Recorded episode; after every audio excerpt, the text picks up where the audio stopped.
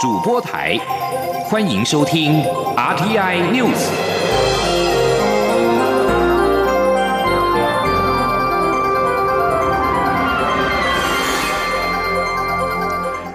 各位好，欢迎收听这节央广主播台提供给您的 RTI News，我是陈子华。法国参议院在六号以三百零四票赞成、十九票弃权、无人反对的情况之下，通过了支持台湾参与国际组织工作决议。外交部在今天对于法国参议院首度以通过决议的方式，表达对台湾参与国际事务的坚定支持，以及法国政府重申支持台湾参与国际社会的立场，表达高度欢迎跟诚挚的感谢。外交部强调，政府将努力创造更丰富有利的氛围跟条件，不断具体实践台湾可以帮。帮忙，全世界也应该让台湾帮忙的共好目标。记者王兆坤的报道：支持台湾参与国际组织工作决议，鼓励法国政府持续以具体作为支持台湾参加世卫大会、国际民航组织、国际刑警组织、联合国气候变化纲要公约。决议通过后，法国外交部国务员当场重申法国政府支持台湾参与国际组织的一贯立场。外交部表示。台发近年来在经贸、科技、能源及创新等领域合作密切，建构双方密切及互相信赖的伙伴关系。法国行政及立法部门多次表达坚定支持台湾参与国际的立场，也十分肯定台湾对国际社会的无私贡献。外交部发言人欧江安说：“外交部，我们不仅欢迎法国参议院高票的来通过由我决议案，我们也会持续的跟包括法国在内的理念相近国家携手合作，来持续深化双边的合作关系。同时，也将努力为台湾在多边体系的国际参与创造更丰富而有利的气氛跟条件，不断的实践台湾可以帮忙，全世界也应该让台湾帮忙的美好目标。”外交部指出。这项决议也肯定台湾在防疫及经济发展方面的成功经验，认为台湾遭国际组织排除在外的状态正危害国际社会的利益，赞扬法国外长勒德昂去年多次于参议院外交委员会重申法国政府支持台湾参与国际组织的立场，支持法国政府持续采取具体行动协助台湾。中央广播电台记者王兆坤台北采访报道。而对法国参议院无异议通过支持台湾参与国际组织工作，对此立法院长尤锡坤表达感谢，并且指出，他除了感到惊讶跟意外，更多的是温馨。这也代表台湾两千三百万人民的努力不会白费。尤锡坤表示，未来若疫情过去，将会鼓励立院同仁拜访法国参议院致谢。财政部在今年公布的四月出口达到三百四十九点六亿美元，为历年单月次高。年增达到百分之三十八点七，创下二零一零年八月以来的最大的增幅。财政部表示，COVID-19 疫情打乱台湾科技业淡旺季节的节奏，而在今年上半年，台湾出口特色就是呈现淡季不淡，预估将创下十年来最大扩张的幅度。记者陈立信宏的报道。COVID-19 疫情使得远距和新兴科技应用持续火热，再加上产能吃紧以及缺料缺货状况普遍，使得以科技产品为主导的台湾出口持续表现亮眼。财政部七号公布四月出口达三百四十九点六亿美元，为历年单月次高，年增达近四成。不仅连十个月正成长，也是二零一零年八月以来最大增幅。另外，进口年增率百分之二十六点四，也是连续半年呈现正成长。以货类物品来看，是一项全面呈现上扬。财政部表示，电子科技与船产分别撑起半边天，形成双主轴态势。尤其船产货类因去年此时疫情重疾，因此四月反弹幅度创近年纪录。特别是矿产品，因国际油价回到每桶六十三美元，相对去年四月的十八美元低点，足足暴涨二点六倍，也让出口年增率高达一点三倍，创下二零一二年十月以来最大增率。至于新疆棉争议，也带来转单效用，纺织品出口年增率达百分之四十八点五，创下历年最高增幅。此外，主导台湾出口的科技业表现持续亮眼，由于产能吃紧，再加上需求畅旺，财政部也预估今年台湾出口上半年将呈现淡季不淡，预估将创下十年来最大扩张幅度。财政部统计处处长蔡美娜说：“这次的疫情其实已经打乱了产业的淡旺季的节奏，而且他们一致也认为，五 G 的五 G 通讯还有数位转型这个潮流，在后疫情时代还是加速的进行。因此，这一股强劲的需求预料会延续到明年上半年。但是另外一方面，在供给面方面呢，则是产能吃紧，而且预料在今年内都没有办法缓解。财政部也指出，过去这段时间，科技业界的关键字就是缺料、产能紧缩。台湾的晶圆代工、封测、面板表现都很不错。整体来看，五月出口预计仍能维持在三百亿美元以上，年增率估介于百分之二十五至百分之三十一。至于出口一季达到千亿美元的规模，预计最快第二季就会实现。中央广播电台记者陈琳信鸿报道。华航诺福特案疫情暂未扩大，在今天零本土确诊病例。中央流行疫情指挥中心指挥官陈时中在下午在记者会当中公布了国内新增五例的境外移入 COVID-19 的确定病例，分别是从菲律宾、印度以及英国入境。同时，指挥中心统计，截止到目前，国内累计有一千一百七十八例的确诊。另外，针对华航所属诺福特饭店发生 COVID-19 群聚感染事件，造成有二十九人染疫。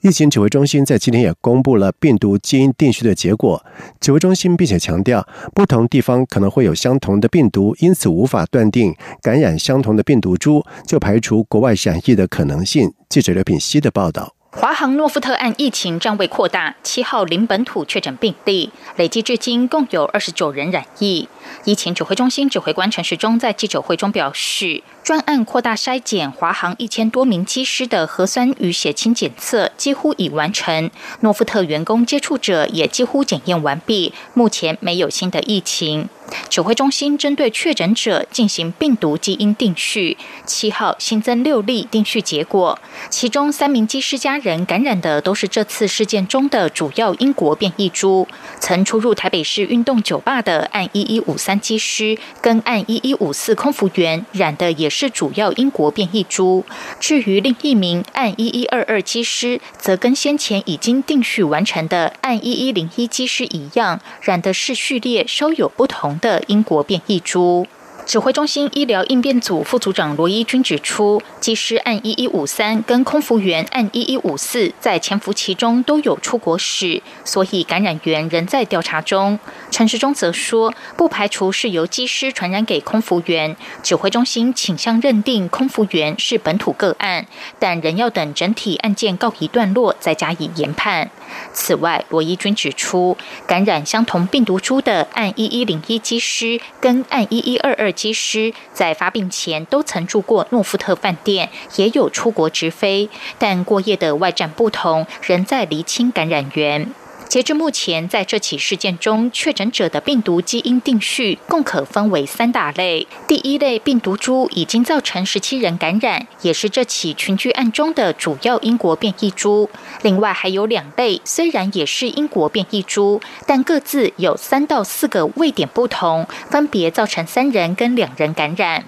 罗伊军说，澳洲跟加拿大也都出现由英国变异株造成的防疫旅馆群聚事件。指挥中心会再进一步跟这些国家的病毒基因序列进行比对。他也强调，病毒四处散播，不同国家可能有同一个病毒序列，所以无法判定病毒序列相同就绝对不是从国外染疫。罗伊军说。同一个病毒序列，它可能来自不同的国家，因为当一个主流病毒已经流行到不同的国家的时候，哈，有可能你从洛杉矶跟从安克拉治回来，虽然地点不同，可是你可能其实那个地方的病毒已经散播来散播去，哈，所以也不能够说，呃，来自不同的地方，哦，得到这个呃同一个序列的病毒，哈，就排除说不是在外面感染，这个可能性有非常多，我们还是由科学这边来说话。此外，罗伊军表示，目前仍在加护病房插管的按一一二零饭店主管正在训练脱离呼吸器中，这个过程很辛苦。指挥中心会等之后适合的机会再对他进行议调。央广记者刘聘熙在台北的采访报道。而同时，疫情指挥中心在今年表示，在经过召开会议全面检讨之后，确认诺富特以及华航分别违反了三项法令，包括发展观光条例、传染病防治法以及民用航空法，因此确定将开罚新台币百万元以上。另外，COVID-19 疫苗接种数连日成长，在昨天全台接种有六千多剂，再创下单日的新高，累计目前施打剂量已经突破了八万剂，A Z 疫苗库存量还有二十三万剂。疫情指挥中。中心发言人庄仁祥在今天也公布了新增两起疫苗接种之后严重不良事件，而其中一例是手背出现了脓疮。庄仁祥表示，这应该跟施打疫苗无关。在外电消息方面，日本放送协会 NHK 报道说，为了避免 COVID-19 疫情的扩大，日本政府在下午五点，也就是台湾时间四点的时候，在首相官邸召开了防疫会议。首相菅义伟、经济再生大臣西村康任以及后生。劳动大臣田村宪久等人出席，在会中做出了决定，针对东京都、大阪府、兵库县、京都府等四都府县实施的紧急事态宣言，原本到五月十一号到期的措施，延长到五月三十一号。同时，爱知县以及福冈县从五月十二号开始，也成为紧急事态宣言的适用对象。而目前首都圈三县分别是埼玉县、千叶县和神奈川县、爱媛县。冲绳县等适用的防止蔓延等重点措施的期限也延长到五月三十一号为止。此外，适用地区从九号开始追加北海道、岐阜县以及三重县，而原重点措施实施地区宫城县则从十二号开始解禁。而日本首相菅义伟在晚上召开记者会，说明紧急事态宣言适用时间延长以及追加适用地区的理由。而紧急事态宣言适用的六都府县政府可预请百货公司等。等大型的商业设施暂停营业，餐饮业最晚营业到晚上的八点。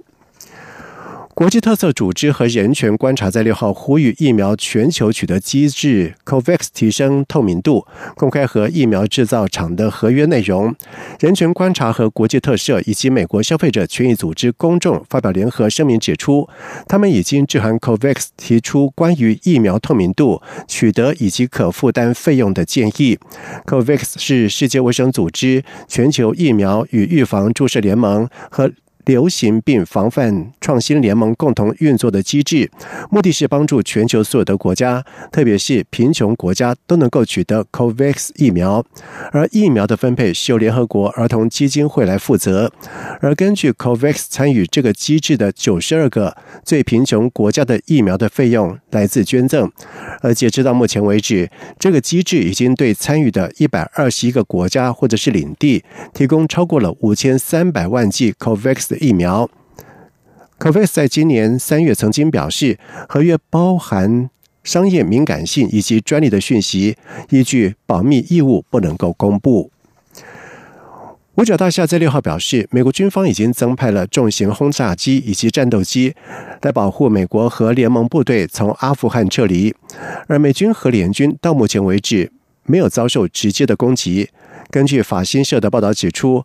美国国防部长奥斯汀告诉记者说：“不到一个礼拜的期间，撤离行动按照计划进行当中。”而美国参谋首长联席会议主席密利则是表示，为了保护部队安全撤离，六架 B 五十二长城轰炸机以及十二架 F 十八战斗机已经奉令提供应急支援。同时，密利也表示，尽管塔利班叛乱团体每天对阿富汗的政府目标发动八十到一百二十次的攻击，但是从五月一号。撤军行动展开以来，并没有出现针对美军以及联盟部队的攻击。同时，奥斯汀跟密利共同强调，虽然美国持续跟阿富汗安全部队密切合作，双方的关系将会随着这波撤军有所调整。另外一方面，密利也指出，美国和阿富汗政府正在进行讨论，如何让阿富汗空军持续对地面的政府军提供有效的支援。阿富汗空军相当依赖外国技术人员，目前正陆续撤离的一万六千名承包商就包括了这些的技术人员。缅甸军方发动政变夺权至今已经超过三个月。国家人权委员会在今天发出声明表示，缅甸近局势加剧，军方从二月一号发动政变，推翻民选文人政府，并且武力镇压、射杀和拘禁反对者以及公民不服从运动者，已经造成包括儿童跟平民等七百多人死亡，数十万人流离失所。以上新闻由陈子华编辑播报，这里是中央广播电台台湾之音。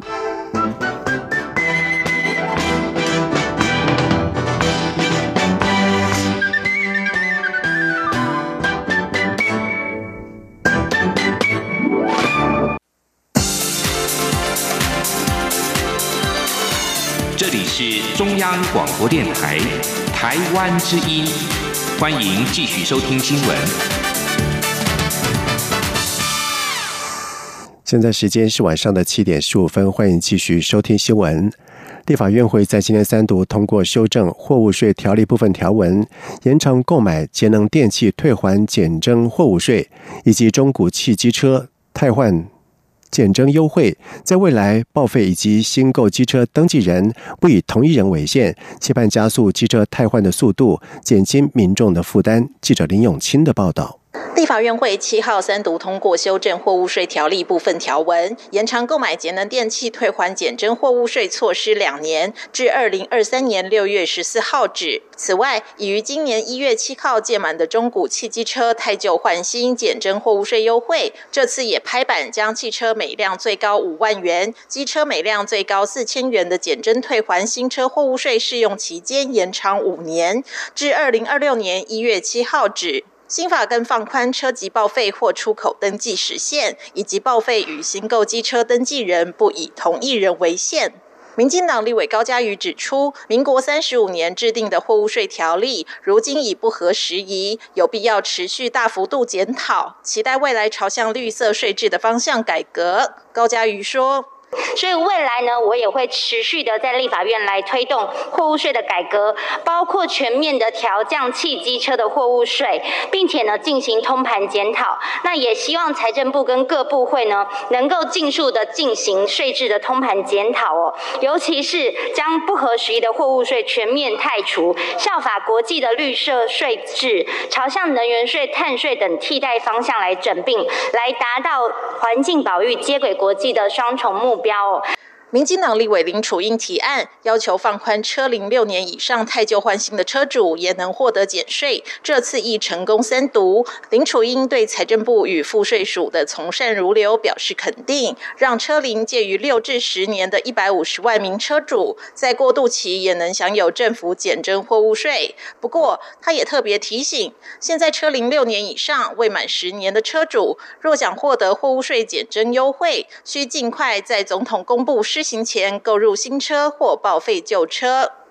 央广记者林永清采访报道。政府大力催生，劳动部在今天表示，这次的少子女化相关的政策，有些要修性别工作平等法以及就业保险法，将会急速的推动。而其中产检假增加两天的部分，薪资由政府补贴，会朝劳工实质薪资为主，而非投保薪资。记者杨文军的报道。为增加生育率，政府寄出多项优惠措施，其中跟劳动部有关的，包含放宽育婴留停条件、育婴留停津贴再加码、工作时间弹性调整、产检假天数增加。劳动部条件司司长黄维琛指出，其中有些要修性别工作平等法及就业保险法，有些修实施办法即可。例如，请育婴假时不需要一次请六个月，这可以只修育婴留职停薪实施办法，就会赶在。七月一号同步上路，不过修改的同时也会增加配套措施，明定多久之前应该告知雇主。黄维琛说：“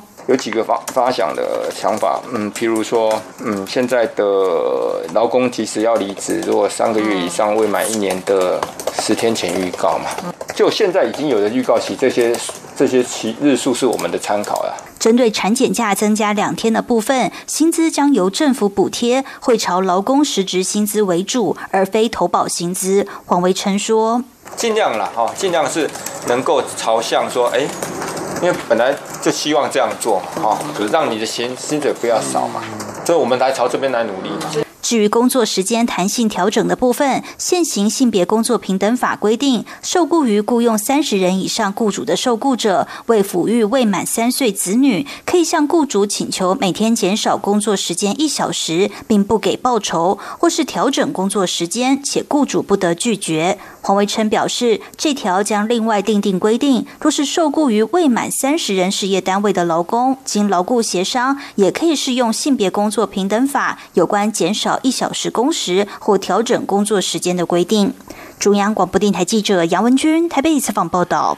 民进党既然深陷黑道入党的风暴，身兼党主席的蔡英文总统在今天召集了各地方党部的主委会议，大动作宣誓排黑。蔡总统在会中表示，民进党作为执政党，所作所为都是洞见观瞻。面对外界对于排黑条款没有落实的质疑，以及八月底公投的挑战，民进党不能松懈以及不团结的空间。他要求全党团结起来，落实制度，正面回应问题。记者刘玉秋的报道。民进党台北市党部党员赵介佑引发的黑道入党争议，重创民进党形象。身兼党主席的蔡英文总统日前出面致歉后，七号在中央党部召开全国各地方党部主委会议，针对近期党员问题提出党部革新报告，也就八月公投举行施政说明会等相关事宜进行业务报告。民进党发言人严若芳会后转述指出，蔡总统在会中表示，作为执政党的所作所为都是洞见观瞻，因为支持者对民进党有期待，民进党对台湾也有责任。民进党面对二零一八年的挫败，是全党与支持者团结一致才站了起来。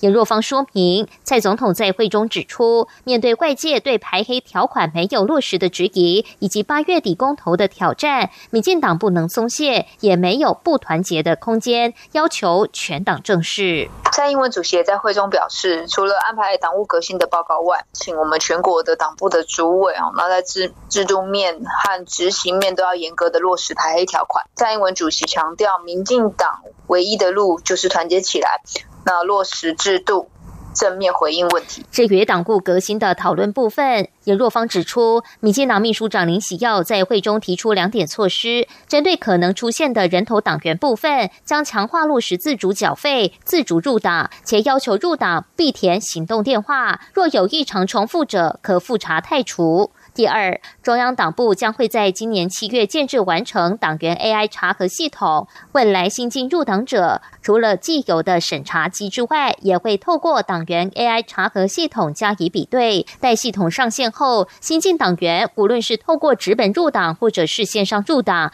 都会经过系统比对后再进行实质审查，确保落实二零一三年实行的排黑条款。而林喜耀也进一步说明，民进党在今年四月二十一号修正党章的党员党职选举办法，将入党两年可以投票更改为一年即可投票的规定后，申请入党的人员资料都必须等七月党员 AI 查核系统建制完成并进行系统查核后，再交给县市党部入党审查会实质审查，才算入党完成。中央广播电台记者刘秋采访报道。而黑风暴重创了民进党的形象，兼任党主席的蔡英文总统在今天召开了地方党部的主委会议，盼为黑道入党争议止血。而民进党北市党部主委吴一农在会前表示，北市党部现有两万五千名的党员，仅三成资料齐全，市党部会要求补全的资料，同时要求落实自缴党费，不允许集体补单，期盼中央跟各地方做法一致。在外电消息方面。法国、德国、意大利、西班牙和英国这六号呼吁以色列停止在占领的约旦河西岸建造屯垦区。欧洲国家发表这项联合声明，正值东耶路撒冷情势因为巴勒斯坦家庭可能被逐出。谢和贾拉而升高之际，以色列法院先前裁定支持由屯垦区接管巴勒斯坦人在这部分的房屋，而这些欧洲国家呼吁以色列政府改变在被占领的约旦河西岸冷霍马山地区推动打造五百四十个屯垦单位的决定，并且停止在整个占领的巴勒斯坦领土广大屯垦的政策。以色列在一九六七年的战争当中占领了东耶路撒冷、约旦河西岸以及加萨走廊。巴勒斯坦人希望以东耶路撒冷作为未来建国的首都，而且大多数国家是以以色列打造的屯垦区为非法。中国在上个星期发射的长征五号遥二火箭偏离轨道，预估在这个周末重返大气层坠回地表。美国国防部长奥斯汀在今天表示，目前尚无击落火箭碎片的计划。长征五号 B 遥二运载火箭是在四月二十九号从海南岛发射升空。把名为“天河”设计给三位太空人当做生活场所的中国天空太空站核心舱送上预计的轨道，但是火箭在完成任务之后开始偏离，预估在未来几天到几个礼拜之内重返大气层坠回地表。路透社报道说，奥斯汀在七号告诉记者，根据最新的估计，火箭将在八号到九号之间坠回地球。现在希望的是火箭会坠入在海中。接下来进行今天的前进新南向。前进新南向。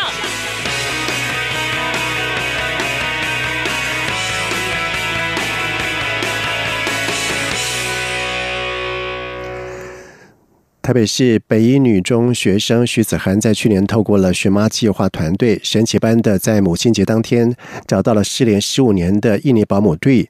让不少台湾跟印尼人在听闻之后都说，真的感动到起鸡皮疙瘩。而在今年的母亲节即将来临，已经上大学的徐子涵透露，他已经学了三个月的印尼文，他将在重逢满周年的这一天，用印尼文写给对母亲节电子卡片。他现在也正在努力争取今年暑假到台湾国际劳工协会实习，希望能够为在台的东南亚移工尽份心力。记者陈国维的报道。去年四月就读北一女中三年级的徐子涵，因当时印尼疫情严峻，让她时常梦到小时候照顾她的印尼保姆 Dewey。后来在天下独立评论总监廖云章与中央电台印尼语主持人 Tony 谭云福等人，以及两国媒体的协助下，成功在二点七亿印尼人口中找到 Dewey，而且还是在母亲节当天找到，让网友直呼太神奇。母女两人更在首度视讯通话时，都拿出十五年前送给彼 此的泰迪熊入境，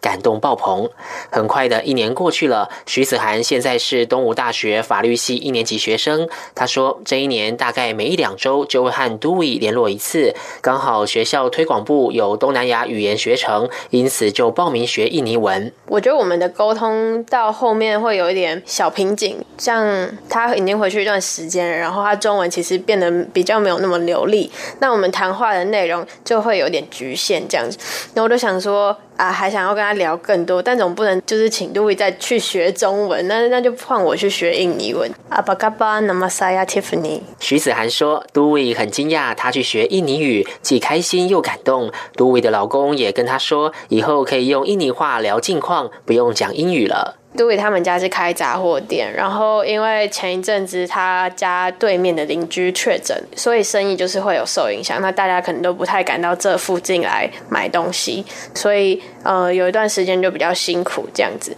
都伟去年五月和徐子涵重逢后，开启知名度。当时台湾有民众希望能聘请都伟来台照顾孩子，都伟也提到，在印尼会有不认识的人和他打招呼。其实很多人没有认识我，要跟我说想要当朋友这样。今年的母亲节将是重逢满周年的日子。徐子涵表示，原本想寄礼物到印尼，但去年圣诞节寄过去的东西，到现在 Dewey 都还收不到，所以改成除了母亲节通电话，也要用印尼文献给他电子卡片。他也发现，从找到都伟后，也为自己开启了好多条学习道路。近期除了学印尼语，也在争取东吴法律系学生今年暑假能到台湾国际劳工协会实习的唯一名额。寻找都伟这件事情，我就发现，哎，身旁所关注的东西，突然都自己带了一套东南亚滤镜的感觉，就是我会特别多关注这些议题。徐子涵提到，台湾国际劳工协会有协助移工成立印尼在台劳工联盟以及菲律宾劳工团结组织，所以希望结合自己的学习领域和这些经历，能有机会更了解在台移工的生活和困境，进而帮助他们，也从寻妈故事中为彼此寻求更美好的人生。中央广播电台记者陈国伟专题报道。高雄市经发局携手高科大以及工研院成立了科技创业与事业经营对接南向市场硕士学分班，在近日启动了企业巡回参访，邀请业者出题，同学解答。而透过了深入交流，解开公司新南向发展的痛点。有业者是主动邀请了同学们毕业之后加入团队，成为了企业新南向生力军。而来自越南目前就读高科大应用英文。研究所的陈林英对行销以及数位转型深感兴趣，他就透露，本来只是来台湾求学，打算拿到硕士文凭之后返乡找行销贸易工作。但是透过了新南向学分班，打开了视野，尤其是看到在越南也有设厂的永济造漆，提出如何拓展具越南在地优势之涂料商机之后，让他反思如何让台湾产业跟家乡市场有更紧密的连结。以上新闻由陈子华编辑播报，这里是中央广播电台台湾之音。